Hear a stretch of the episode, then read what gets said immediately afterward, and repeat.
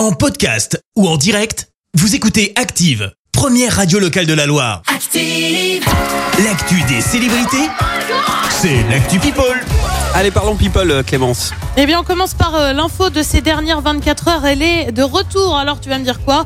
On va encore parler de Thomas Pesquet. Eh ben, pas du tout, mais plutôt de Charlène de Monaco qui est bien revenue sur le rocher. Bah oui, c'est un petit événement hein, parce qu'elle était en déplacement en Afrique du Sud depuis mai dernier. Bah ouais, ça remonte hein, parce qu'on est en novembre au passage. Au départ, elle y allait pour des projets caritatifs, Mhm. sauf qu'entre-temps, bah, elle a eu des problèmes de santé, notamment une infection aux oreilles qui l'a empêché de reprendre l'avion. Ça a d'ailleurs nourri euh, pas mal de rumeurs hein, autour de son couple avec le prince Albert.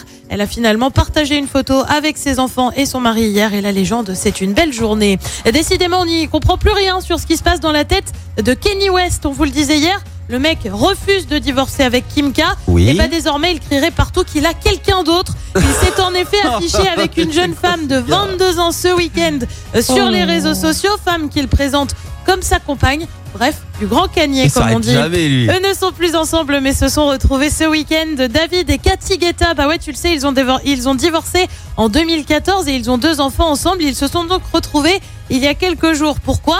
Eh bah pour fêter l'anniversaire de David Guetta, comme quoi Ouais, euh, certaines séparations se passent mieux que d'autres. Ouais, Elle bien. se lance dans un nouveau défi après avoir chanté et joué dans des séries. Elle passe derrière la caméra. T'as une idée de qui c'est? Non, pas du tout, là.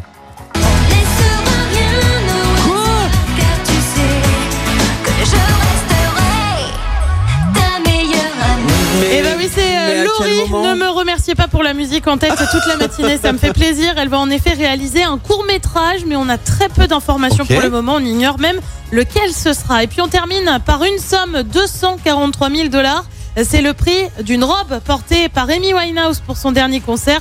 C'était à Belgrade en 2011. Le vêtement a été vendu aux enchères. D'autres objets, notamment des sacs, ont également été vendus. En tout, il y en a quand même pour 4 millions de dollars. Wow. On le rappelle, la star de la pop est décédée en juillet 2011. Elle avait 27 ans. Merci, Clémence, pour cette actu people. On te retrouve à 7h30. Merci, vous avez écouté Active Radio, la première radio locale de la Loire. Active.